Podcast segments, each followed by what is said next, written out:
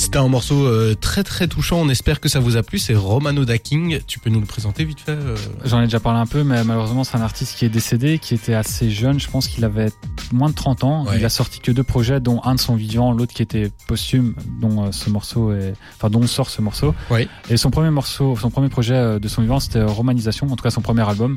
Et moi, c'est un album que j'avais kiffé à l'époque. J'avais vraiment pris une claque. Il avait commencé à percer avec un morceau qui s'appelait What the Fuck. Mhm. WTF et si vous allez voir sur YouTube il y a quand même pas mal de vues pour du rap belge à l'époque c'était quand même assez correct et puis il était en embrouille euh, avec euh, Gandhi GAN aussi il se lançait des Ouais. pics dans les morceaux et tout donc c'est un mec qui était vraiment au top à ce moment là et qui était euh, en avance sur sa génération enfin là on l'entend c'est un morceau qui est sorti en 2015 qu'il a enregistré de son vivant Euh, je crois que c'est 2014 2013 donc euh, on voit que c'est un morceau qui sonne quand même vraiment Oui, ça 2022 sonne très très frais. Hein. et du coup, on voyait vraiment qu'il est en avance. Il y a d'autres morceaux, il est avec l'autotune euh, à l'époque et c'était, ça vieillit super bien, franchement.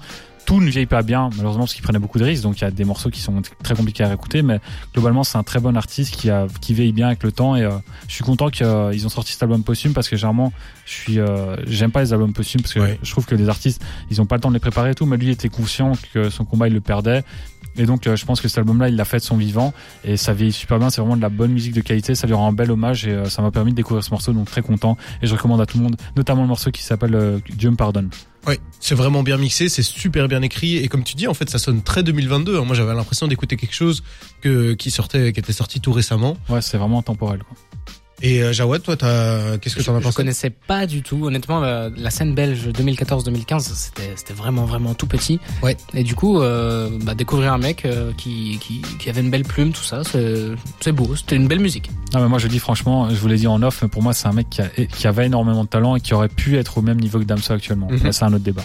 C'est que de la spéculation, mais c'est ce que je ressens quand j'écoute sa musique. quoi. L'important, c'est ce que tu ressens, tu vois. Si toi, t'estimes qu'il aurait pu faire de grandes choses, c'est peut-être ça le message qu'il faut garder, Ouais, c'est qu'il était capable de bah, faire Finalement, beaucoup. il a fait des grandes choses. Moi, ça me parle et euh, je suis très content de l'avoir connu et dommage qu'il soit parti de sitôt. Pas son âme. Eh ben, euh, merci beaucoup pour cet hommage. Vraiment, euh, donc on vous recommande Romano Da King, évidemment. Euh, ici, le morceau qu'on s'est écouté, c'était J'ai vu. Mais toi, tu recommandais un autre morceau, c'était Dieu me pardonne. Que Dieu me pardonne. C'est quelque chose comme ça. J'ai plus le titre, mais je crois que c'est que Dieu me pardonne. Eh ben, formidable. Je vous, je vous conseille d'écouter ça. Maintenant, ce qu'on va se faire, c'est on va s'écouter euh, complètement dans une autre ambiance Lil Nas X avec Don't Want It. Et puis, on s'enchaîne avec Smack Dad et Con et Eminem. Oui, je vous dis qu'on changeait d'ambiance. On change complètement d'ambiance. Et on va revenir pour un petit jeu après. Euh, c'est le retour de la fouine des réseaux. Mais cette fois-ci, c'est Jawad qui va nous proposer son euh, rappeur ou rappeuse ou groupe mystère. Je te vole ton travail. Ah, je suis là, je suis en enfin train de écran et j'ai déjà vu le nom de la fouine des réseaux. Bah non. Oh j'ai eu peur. J'ai peur d'avoir perdu avant. euh, complètement Je l'ai pas décomposé. écrit parce que je sais que c'est un filou lui. Qui est filou. Bon, on se retrouve juste après cette petite pause musicale.